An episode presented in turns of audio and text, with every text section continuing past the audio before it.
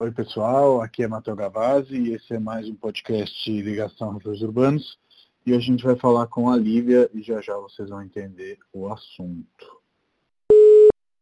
Oi, Lívia. Oi, bom dia. Bom dia, tudo bem? Tudo, tudo bem.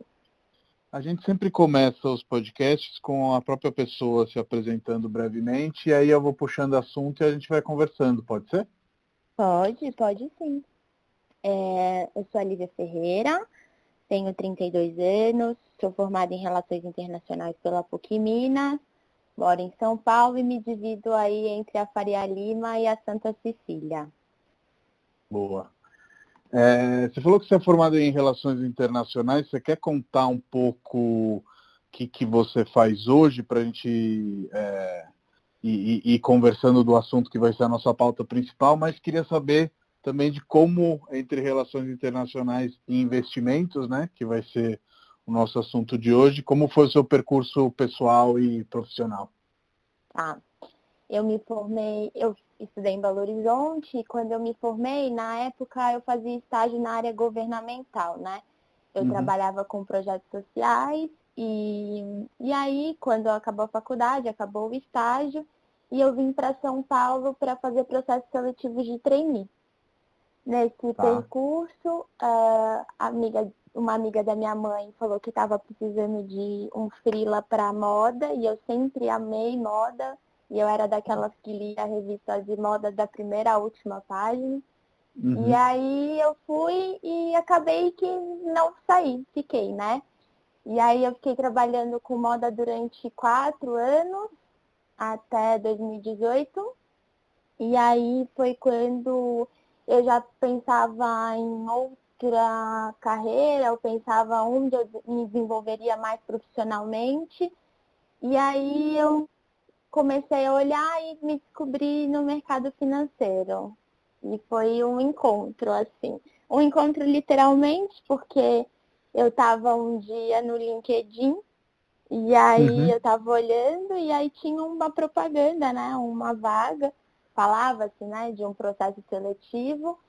E aí eu mandei meu currículo, me chamaram para entrevista e a oportunidade era o desenvolvimento na área do mercado financeiro de uma grande instituição financeira do Brasil.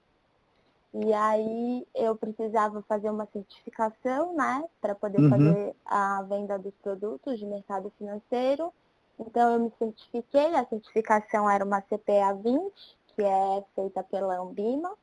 Uhum. E aí eu fiz, fui aprovada no processo seletivo e comecei no mercado financeiro. Legal. Sempre que se fala de mercado financeiro, a primeira reação da maioria das pessoas é se distanciar, achando que o assunto vai ficar técnico demais e que investimento não é para ela.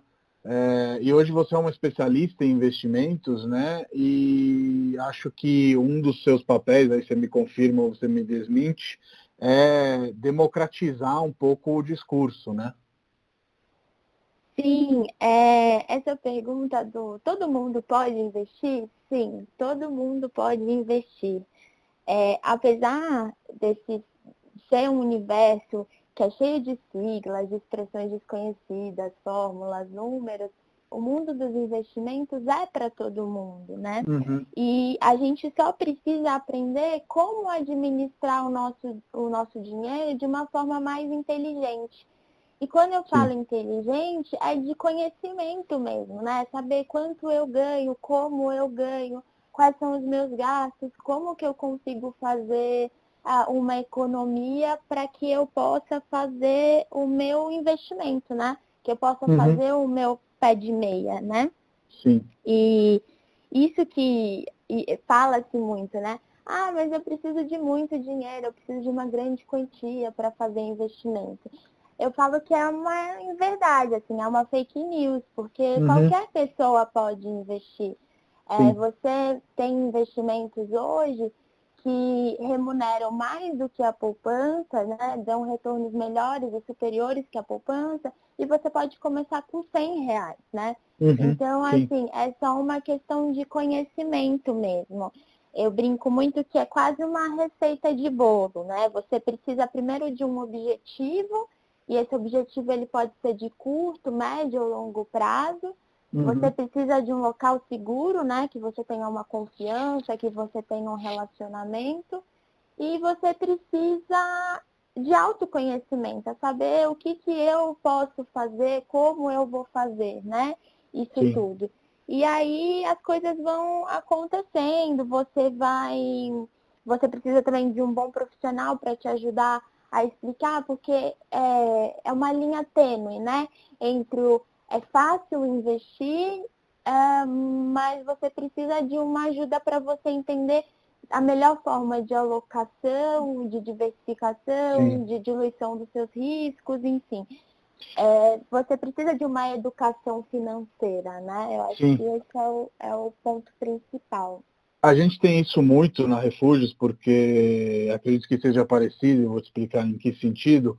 O cliente hoje tem muita informação, né? Imagino que chegue cliente para você já com nome de fundo, nome de ações, nome de isso, nome daquilo, mas o filtro dessas informações é o profissional que tem que fazer, e não porque o cliente não possa fazer, mas porque o cliente tem um outro trabalho, uma outra coisa para fazer, e todo mundo tem 24 horas por dia. Então é muito difícil, é, no meu mundo, meu cliente ser mais expert, digamos assim, do que eu, do que os nossos consultores, assim como eu acredito na figura do, do assessor de investimentos, quando ele é bem preparado ele conhece o que ele está fazendo, porque realmente ele vai fazer esse trabalho de, de filtragem. Você acha que é por aí? Exatamente. É, eu falo muito com os meus clientes e eu gosto muito de usar esse exemplo também. É, se eu vou, a, se eu tenho algum problema de saúde e eu vou até um médico, eu não vou sentar na cadeira do médico e vou me automedicar, né? Uhum, eu preciso é, ouvir o que o médico tem para dizer e dentro do que ele estudou e dentro do conhecimento dele, ele vai me receitar o melhor remédio, né? E a Sim. mesma coisa é com os investimentos. É, por mais que a gente, e hoje a gente tem um excesso de informação, porque o tempo inteiro a gente tem rede social, a gente tem uh, o YouTube, enfim, a gente tem vários canais aí pra, de informação, é necessário que a gente faça um filtro, né? Sim. E o conhecimento é muito importante. Então, essa é a minha profissão. Eu vivo isso todos os dias, né? Eu estou uhum. ali do lado, eu vejo como é a formação de um fundo, como um fundo se constrói, eu vejo a variação dele todos os dias. Então, assim, é, isso acontece muito, às vezes do cliente já vir com o nome do fundo, com o nome de um ativo, ah, mas isso é melhor, isso não. E aí a gente precisa também desmistificar isso, porque ele precisa de um especialista. Assim como Sim. vocês na Refúgio também precisam as pessoas que estão em busca precisam de um especialista para entender como é a melhor compra ou a melhor forma de venda, uhum. né? E Sim. a gente é a mesma coisa. É, é, seria irresponsável da minha parte dizer que você pode investir sozinho, né? Hum. Uhum. Você precisa de uma ajuda. Você, você consegue caminhar com as próprias pernas, você consegue ter um entendimento mas é muito importante que você tenha alguém do seu lado. E principalmente Sim. nesse cenário agora de crise que a gente está, aí que é mais indispensável ainda o especialista, porque ele que vai conseguir te dar um norte, vai conseguir te orientar o que fazer, a melhor forma de fazer, né? Sim. Eu acho que isso reforça, né? Você falou desse cenário de crise e tudo mais, quanto o lado humano dos negócios seja importante, né? Porque por mais que a gente possa caminhar sozinho, como você falou, eu acho que bater uma bola com, com um especialista e sem babar o nosso próprio ovo e ficar puxando a sardinha para o nosso lado, mas acreditando mesmo nisso, é, é, é essencial, sabe? Tipo, é... não vejo como somente a internet resolvendo todos os problemas, porque, enfim, se você dá um Google, você acha todas as informações que você quiser, ao mesmo tempo que não tem aquele filtro e aquela é, capacidade de quem conhece o ponto de vista específico, seja para investimento, seja para achar uma casa, que o especialista tem, né? Então, o meu cliente pode chegar com mil e um anúncios e eu, com 10 minutos de entrevista com ele, meia hora, uma hora que seja, falar para ele, ó, vamos descartar todos esses anúncios, entendi perfeitamente o que você quer, já popou aqui na minha cabeça é, é, alguns prédios onde tem apartamentos que podem funcionar para você e eu já fiz essa tradução, né? Que é só anos e anos de trabalho que vão levar a essa facilidade, a essa agilidade de entender o cliente e oferecer as soluções. No caso de você, e você até passou agora brevemente por isso, você falou de cenários de curto prazo, médio prazo e longo prazo. Hoje, quando você começa uma entrevista com o cliente, como que é a sua abordagem? Então, é, quando eu entro em contato com o cliente, é, eu primeiro preciso saber da história da vida dele, assim, né? Eu preciso saber uhum. de onde ele está vindo, eu preciso saber o que, que ele está fazendo atualmente e quais são os objetivos dele no futuro, né? O que, que ele vê, o que, que ele idealiza. Eu uhum. preciso uhum. entender o contexto que ele está também. Se ele é casado, se ele tem filhos, como é essa, essa vida dele, né? Então, assim, Sim. é um relacionamento mesmo, é um relacionamento de conhecer o meu cliente. Eu preciso saber quais são as propostas, como é esse fluxo de caixa dele, como ele recebe, se ele recebe, uh, se ele tem salário, ou se ele é um empresário, ou se ele recebe o lucro da empresa em determinado momento do ano, ele precisa fazer essa distribuição, se ele tem recebimentos uh, separados, isso que eu preciso entender para uhum. oferecer uma coisa para ele, né? E mais às vezes até do que isso, eu preciso entender como o cliente está posicionado é, globalmente, né?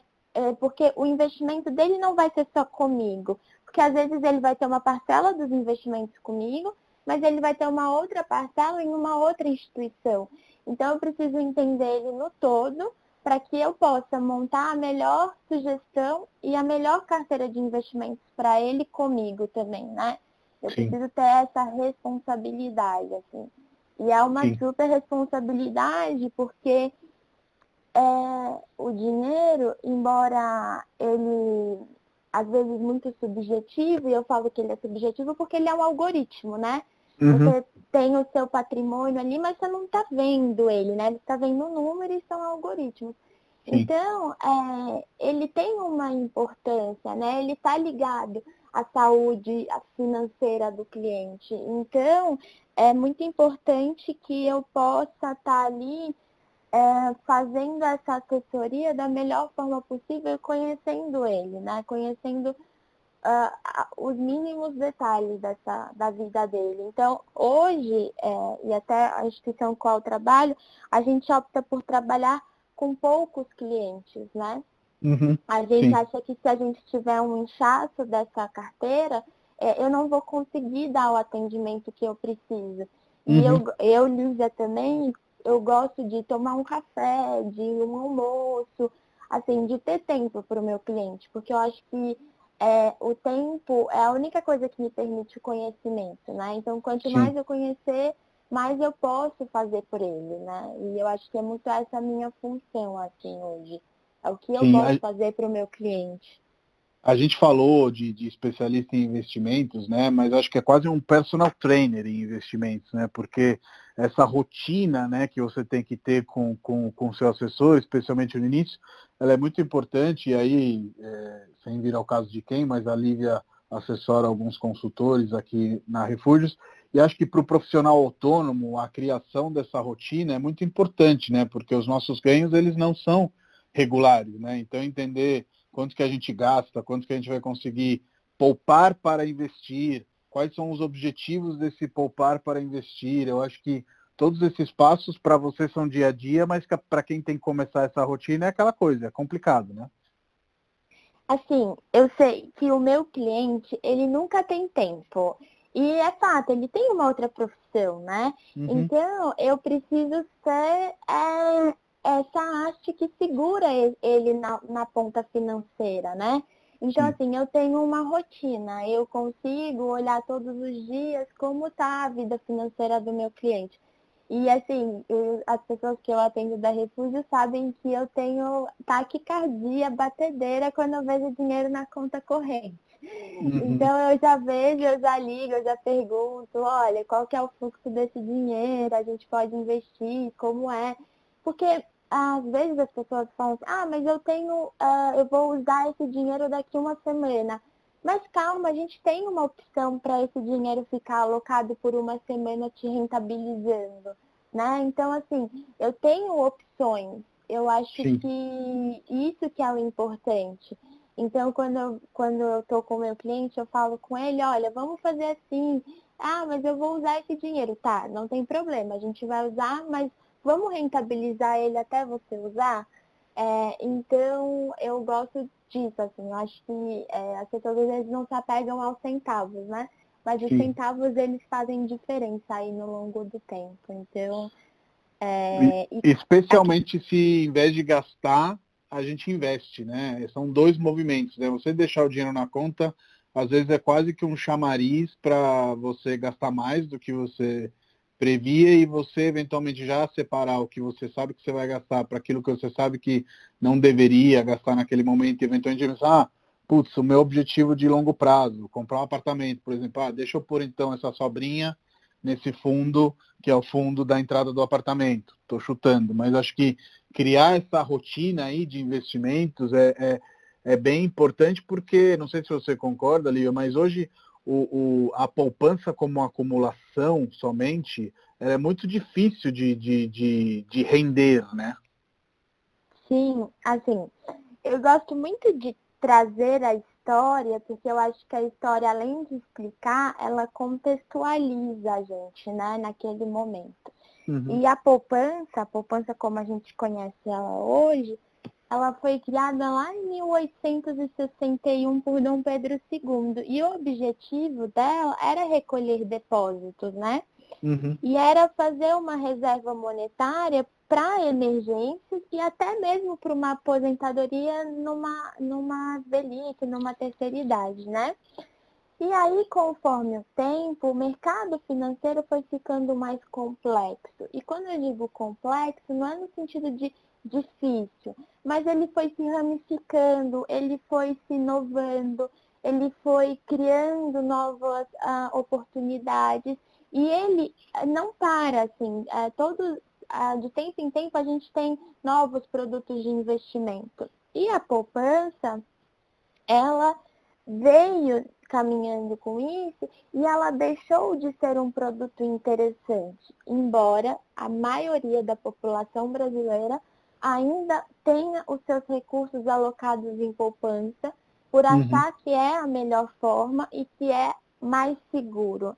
Uhum. Ela é mais segura porque você não tem uma oscilação né, do valor, você tem Sim. uma proteção, um FGC que garante ela, mas você tem uma remuneração muito baixa. Nesse cenário que a gente está hoje, a poupança ela rentabiliza 70, 70% da Selic mais uma taxa referencial que é bem pequena.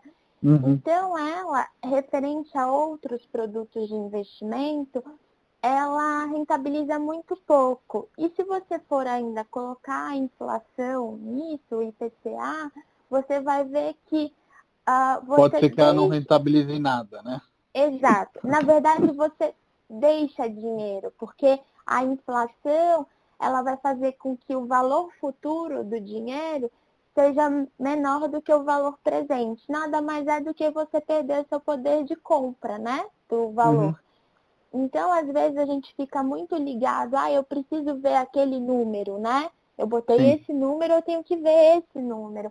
Mas uh, se você fizer alguma matemática, e é uma matemática bem de padaria mesmo, assim, conta básica, você vai ver que você está deixando dinheiro na mesa. A gente usa bastante essa expressão Sim. no mercado financeiro, assim, estou deixando meu dinheiro na mesa. E Lívia, você acaba sendo didática com os seus clientes? Tem tempo para essa educação financeira que, que você está fazendo, falando e fazendo? Os clientes têm esse interesse ou realmente é mais uma assessoria tipo, vamos por esse caminho, há explicações, mas não chega a ser uma, uma educação financeira? Como que é esse dia a dia? É, é, engraçado porque assim, eu tenho vários clientes que quando me procuraram ou quando eu conheci, eles estavam em outros lugares, né? Uhum. E aí eles estavam mal assessorados, né? Eles não se sentiam confiantes, então eles nem tinham muito interesse. E depois Sim. que a gente iniciou um relacionamento, eles para, passaram a querer saber, assim. Então eu tenho vários clientes hoje que procuram, me pedem muita opinião, assim, ah, eu quero aprender mais, onde tem curso. Porque é, eu acho que além de levar o conhecimento de mercado, a melhor alocação para investimento, eu gosto muito de levar uh, a educação financeira. Vamos aprender, né? Uhum. Vamos aprender assim coisas, as coisas básicas para que você possa visualizar e entender aonde você está. E eu acho Sim. que quando você é, consegue traduzir essas coisas todas complexas de uma forma didática e com exemplos didáticos, é, a pessoa fica mais interessada e ela acaba se envolvendo também, né? Sim. A, a economia, aparentemente, é, quando você fala em economia, você pensa em exatas, né? É uma exata. Não, economia é humanas. Então, é, muitas pessoas se interessam em saber quando você traduz esses números, que você traduz essas uh, complicações, assim. Então, eu, meus clientes, eles gostam bastante, assim, eles ficam bem interessados. Eles, acho que eles passam até ter mais é, bate-papo sobre isso do que eles tinham antes. Eu tenho certeza que sim, até porque algumas vezes conversei com alguns consultores da, da Refúgio sobre isso e vejo que é uma coisa que também, como você falou, ela é muito mais humana do que de exatas, porque tem uma palavrinha por trás de tudo isso que é a psicologia, né? E aí, é, você já falou, e eu ia te perguntar sobre isso, que aqui no Brasil ainda tem uma, uma resistência grande, de maneira geral, né, a, a, a investir. Então, é, a maioria dos, dos recursos dos brasileiros estão em bancos, né, mas normalmente não investidos nem em ações e nem em fundos, enfim. É, eu peguei alguns dados na, na internet, não sou um especialista, então você confirme ou não esses dados, mas hoje, pelo jeito, somente entre 500 mil e 1 milhão de brasileiros já investe na Bolsa de Valores especificamente. É isso mesmo? Isso. Ah, o que, que aconteceu? A gente tinha, até alguns anos atrás, uma taxa de juros alta, né? Uma taxa Selic alta. A uhum. gente chegou a 14,25. Então, naquele cenário, fazia muito sentido a renda fixa os títulos do tesouro, Sim. porque era, fazia mais sentido eu correr um risco soberano, que a gente chama que é um risco país, um risco quase zero, que é um Sim. risco de um país quebrar, porque se um país quebra, é, Vamos todo mundo junto. É, exatamente. Então, eu fico num tesouro, porque eu estou sendo remunerado com uma taxa alta, do que Sim. eu ir para uma bolsa de valores para ter uma remuneração um pouco maior, mas que eu tenho muito mais risco, muito mais volatilidade, Sim. né? Com certeza. Com certeza. E aí a gente veio caminhando e hoje nós temos uma taxa de juros muito baixa. A gente terminou o ano com 4 e aí agora, eh, diante a crise, o Banco Central acabou reduzindo para 3,75. Numa taxa uh, Selic de 3,75, a renda fixa, para te rentabilizar, ela assim, ela quase entra no mesmo fluxo da poupança, né? Se você não tiver em bons fundos de investimento que fazem um, que tenha uma gestão ativa, você acaba perdendo o valor, o valor o poder de compra desse dinheiro também, né? Sim, então, você tem que fazer uma alavancagem desse, desse patrimônio e aí a sua solução nada mais é do que a bolsa de valores, né? É onde você Sim. vai conseguir uma rentabilização melhor. Porém, e... a, no, diga, diga, desculpa. Tá, mas no final do ano, é, quando a gente começou com esse corte né, na taxa de juros, a gente teve uma migração grande de brasileiros entrando na Bolsa. Então, a gente teve até um número expressivo de pessoas entrando na Bolsa de Valores. Sim. Eu acho que hoje até tem mais players no mercado tentando democratizar é, é, os investimentos, né? Desde a XP, o Primo Rico, Warren, enfim, tem, tem muitas coisas acontecendo para atrair a atenção de quem eventualmente nunca se interessou por investir para investir, né? E eu acho que disso a gente já conversou aqui um pouquinho. E o que eu vejo é que realmente está tendo essa migração, porque é, realmente perto desse cenário de você ter as duas escolhas, né? Não sei se você concorda. Investimento tem duas possíveis escolhas. Uma de você emprestar dinheiro para é, o Estado, enfim, a renda fixa de maneira geral, que vai te dar um retorno fixo, e uma de você emprestar dinheiro para empresas, aspas, empresas, ou seja, para a Bolsa de Valores, é, onde você vai virar sócio, digamos assim, né, dessas, dessas empresas, possuir ações e ter um retorno conforme for o crescimento dessas empresas. Isso nem sempre fica muito claro, né? Porque a gente tem tanto nome, sigla, isso, aquilo, que no final você acha que existem milhares de formas de investimento, mas na verdade, se a gente for reduzir, reduzir, reduzir, são duas as formas de investimento. Uma onde você empresta dinheiro para um fundo, seja ele de renda fixa ou variável, ou, ou multimercado, enfim, o que seja, seja, onde você está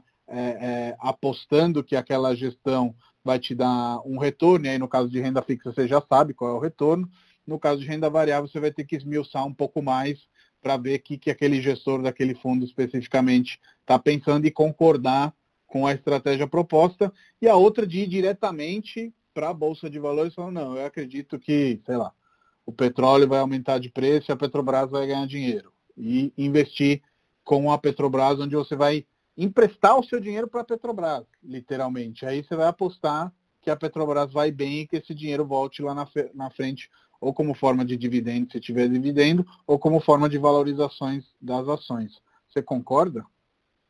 É exatamente isso, né? Então a gente tem, é, se a gente for reduzir, reduzir, reduzir, a gente tem essas duas opções, né? E uhum. aí é, também a escala do risco. Então eu vou de um risco 1, uh, um, né? Um risco, até um risco 9. Então, é, e eu consigo diluir isso com o meu patrimônio. Eu não preciso estar inteira alocada na renda fixa ou inteira alocada na renda variável. E o mais correto e o mais saudável é que você faça uma diversificação dos seus investimentos nessa escala de 1 a 9, obedecendo, obviamente, o seu perfil de investidor, bem Sim. como ah, os seus objetivos, os seus prazos, né? Uhum. Então, é isso que a gente. Eu, eu faço muito a, a ideia das caixinhas, né? Você precisa ter sua caixinha de renda fixa, sua caixinha de multimercados e sua caixinha de renda variável. Sim. Esses investimentos de renda variável são para longo prazo, porque eles são muito sensíveis, são muito voláteis. Então Sim. você acaba sentindo mais. Então você não pode contar com aquele dinheiro num curto prazo, porque se você vem e se depara com uma crise como agora, você não tem a possibilidade, se você tirar e você demandar um resgate ou finalizar uma operação, você vai estar realizando um prejuízo, né? Sim. Então é, é muito importante que você tenha é, essa visão. E tirando o ultraconservador, que é um perfil em que realmente é, é, muito conservador e a pessoa tem muito medo, é, uhum. desde o conservador cabe a renda variável.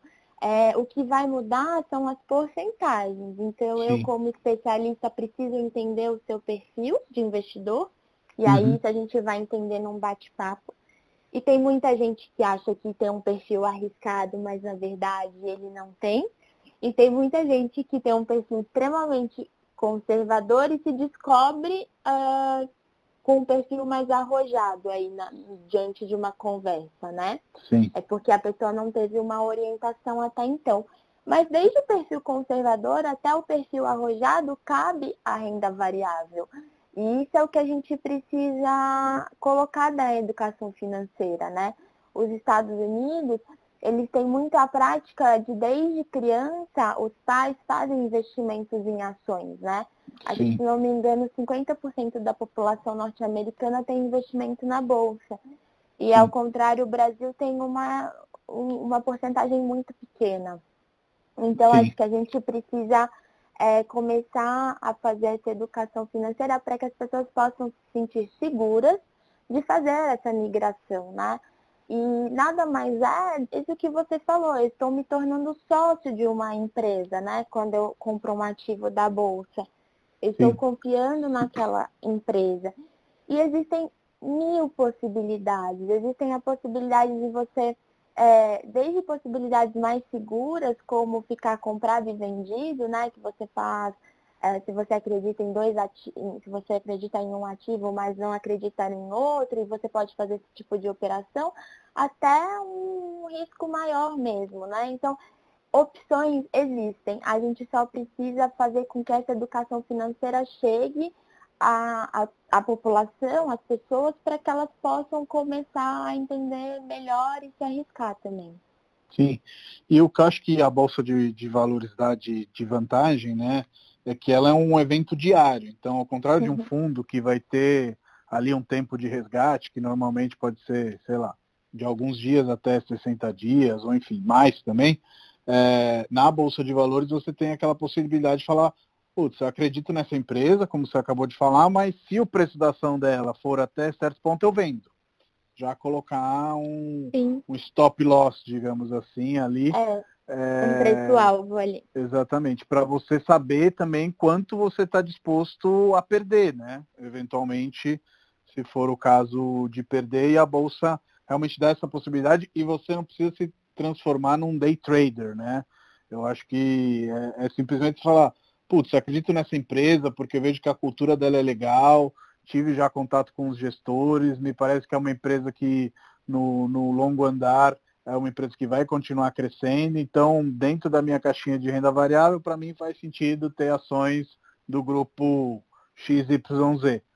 É, e aí, não sei se isso é recorrente para você, mas uma coisa que eu vejo que que acontece comigo quando eu penso no, no longo prazo, ainda estou com 33, 32, né? Vou fazer 33, acho que como você, a gente tem a mesma idade, ou quase a mesma idade.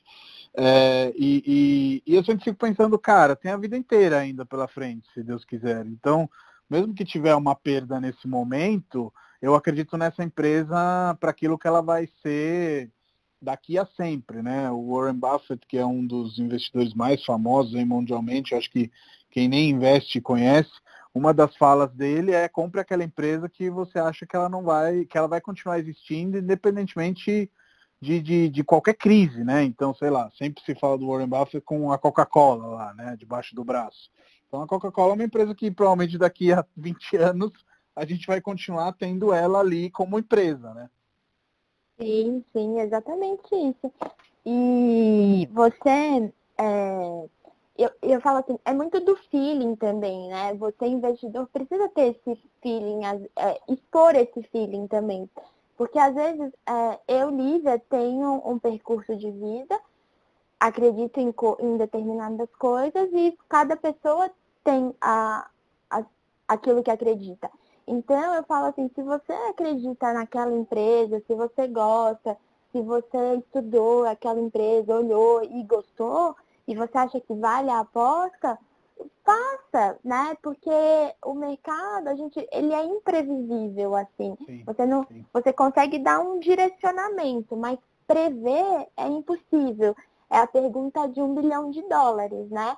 O, o, que eu compro? Mas é, você... o, eu, sempre, eu sempre ouço falar, acho que você deve ouvir muito mais do que eu, que tudo aquilo que é previsão de futuro é opinião, né? Não Exato. tem muito como a gente falar, não, esse expert é, acertou, então ele agora é o mago. Acertou porque eventualmente analisou melhor do que os outros em um determinado momento, mas ainda assim aquela era uma opinião que se tornou exata, mas continuar, vai continuar sendo uma opinião, né? Ninguém é... tem essa capacidade de previsão 100%, até porque agora mesmo a gente estava no momento que se falava em bolsa 140 mil pontos, isso, aquilo, e acontece um fato imprevisível como o coronavírus e as bolsas afundam. Então... Exato. É, o diretor da Asset, né, da, instituição que eu trabalho, ele fala, ele falou até ontem pra gente, ele falou, é, o passado, é, todo mundo consegue analisar o passado, né? Você Sim. pode desenvolver até uma teoria ali para uhum. analisar o passado. É fácil analisar o passado o futuro que é difícil, porque realmente é uma incógnita, né? Ele é imprevisível, tudo pode acontecer. A gente começou um ano muito otimista com o Brasil e com Bolsa, e você acabou de falar que a gente Sim. tinha aí uma margem de 140 mil pontos, e todos os dados eles eram otimistas. Mas sim, sim. veio um coronavírus e a realidade ela é como é. E a gente uhum. não pode fugir disso, né? E aí o, o, coronavírus chegou e mudou todo o cenário. E a economia, sim. ela é muito sensível. Ela é tão sensível que antes mesmo da gente entrar nesse sistema de quarentena, a gente já estava sentindo os efeitos da quarentena na China, né? A China é a nossa maior parceira comercial e é quando a quarentena começou lá, a nossa bolsa já começou a sentir. Não só a brasileira, mas a bolsa internacional também, né? Sim. Então a gente. É, hoje a gente está ligado em rede, né, com as economias. Não tem mais muito como fugir disso, né? Não, a gente existe uma teoria das relações internacionais que falam da interdependência complexa, né? Uhum. É, da, como todos os países estão interligados numa rede, né? Então, Sim. assim, o que acontece em um afeta todos os outros, porque a gente tem negócio com o mundo inteiro e vice-versa, né? Então, a gente está nessa globalização, a gente está interligado. E não tem como, o efeito é cascata, né? Então, Sim. a gente sente, e a gente sentiu. Então, é, eu não, não Sim, e vamos sentir ainda um pouquinho, com certeza. Eu, não sei se você sabe, eu também, a minha primeira formação, que eu não terminei, quase terminei, eu vim para o Brasil antes de terminar, foi Relações Internacionais também, lá em Roma. Ah, é, então, eu acho que é, essa preparação, uma preparação muito legal, porque, como você mesma falou, por mais que as pessoas achem que a, a, o, o setor financeiro é um setor só de economia, só de números, só de exatas, e tem isso também, mas é um setor que ele tem uma composição muito mais ampla do que, do que somente isso, e acho que as relações internacionais trazem um pouco esse olhar do conjunto. Mas falando em educação, por que, que você acha que a educação financeira ainda fica tão longe das escolas, de uma maneira geral? Escolas que eu falo, não faculdades, claramente, né? Sim. É, não sei, me incomoda muito, porque eu quando a gente olha uma grade curricular, né? A uhum. gente vê muito uh, a matemática, a matemática pura, né? As fórmulas. As, uh, e eu me questiono por que não, né? A educação financeira, por que não ensinar as pessoas isso desde pequeno, né? Desde criança. Sim. E eu acho que é uma falha educacional mesmo. E é uma coisa que vai desde a escola privada à escola pública, assim. Não sim, é, sim. não é, é uma coisa é geral, é, não é uma coisa só de um tipo de educação, né? Então eu acho que é uma questão também da gente uh, cobrar também, né? Por que, que não? Eu, eu não tenho filhos, mas eu acho que quem tem é, poderia fazer o exercício de cobrar das escolas e dos diretores, é, escolas privadas, e, e, aí a gente também poderia cobrar a questão política o, as escolas públicas, por que não a educação financeira, né? Por que não Sim. ensinar? E eu acho que uh, você ensinar educação financeira é, é uma forma de liberdade também, né? É Com certeza. poder dar para a pessoa a informação. A informação é tudo, né? Quando você tem informação, você pode fazer milhares de coisas, né? Você consegue Sim. se libertar, você consegue fazer acontecer. Então a gente precisa ter isso assim enraizado, enraigar. A gente precisa fazer com que as pessoas entendam quanto é importante e como seria muito melhor para a nossa economia geral, para um país todo, é, que as pessoas é, soubessem. Pudessem ter esses conhecimentos, né? Exato. Com certeza. Uhum. E, e indo para a a Criança, você sempre teve uma ligação com, com dinheiro ou isso apareceu no segundo momento da sua vida? Porque quando você fala quando o dinheiro fica na caixa, no caixa do cliente, na conta corrente, eu tenho uma taquicardia. Isso já era uma coisa que é, é, era sua, pessoal, ou foi um desenvolvimento da carreira profissional? Então, eu acho. É, aí eu vou um pouco para a questão dos signos, mas dizem que taurinos são um pouco mão de vaca, né? São meio uhum. pão duros. e e eu sempre, como boa taurina que sou, que gosta bastante de comida, eu também sempre fui bem segura, assim, né? Eu, eu, eu sempre pensei muito nos meus gastos, né? Sim. E, e obviamente, é, eu não faz, não faz, nunca fiz parte de uma população muito abastada, com muito dinheiro, então é, tudo a gente sempre, da minha família, sempre foi conquistado com muita, com muita luta, enfim, né? Então a gente, isso eu a minha mãe também sempre me ensinou bastante, assim, a importância de, de fazer as contas, né? E, só que agora eu acho que isso tem, é, depois que eu me encontrei no mercado financeiro, foi realmente uma paixão, eu passei a ter mais controle ainda do meu próprio dinheiro e aí eu passei a olhar para a vida das pessoas e dos meus clientes hoje com mais atenção para isso também. Boa. Tem alguma coisa que eu não tenha te perguntado que você gostaria de falar antes da gente encerrar, Lívia? Acho que.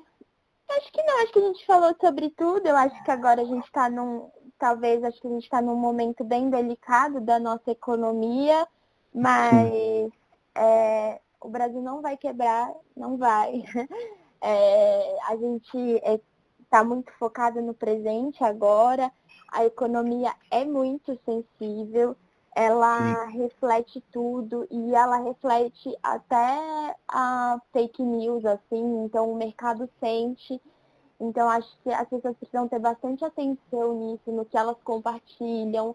Como a gente tem uma rede né, muito interligada, a gente precisa estar muito atento para a notícia que a gente compartilha, é, saber se aquela matéria realmente é verídica, porque isso tudo Sim. faz com que com que a nossa economia sinta, assim. Então, eu acho que isso é importante para que a gente possa se ajudar e que a gente possa sair disso o mais rápido possível, porque eu acho que todo mundo quer voltar a circular, né? Eu pelo Sim, menos já. Com certeza, com certeza. já tô, já tô bem ansiosa para esses dias aí. Sim. Bom, você é uma Santa Cecília, né? Então. Eu sou. o circular faz parte aí do, do, do, do, dia a dia, né? É, eu estou lendo bastante aí, bastante papers, bastante artigos aí, e a gente ainda não tem uma, uma data, né, para uma vacina ou para um remédio, não. embora a ciência esteja aí quase em full time para poder fazer isso. Sim, não Mas, temos por hora. É, e aí eu acho que a gente vai precisar conviver, a gente vai passar por um cenário delicado, assim, de economicamente também falando, e é difícil fazer uma prospecção aí do que vai acontecer. Eu acho que os números estão sendo é, alinhados e realinhados todos os dias, então a gente Sim. tem um PIB até ontem, hoje a gente já provavelmente já tem um outro estudo. Mas a gente, eu, eu vejo muito, eu gosto muito de ver assim, um lado positivo das coisas, né? Então, eu acho que depois disso tudo, a gente vai aprender muito como ser humano, como relação também. Comunidade, né? Com certeza. Sim, como comunidade, como coletividade. E também ah, toda crise, ela traz algum ensinamento e traz janelas de oportunidades. Então, a gente vai poder enxergar novas coisas, enfim.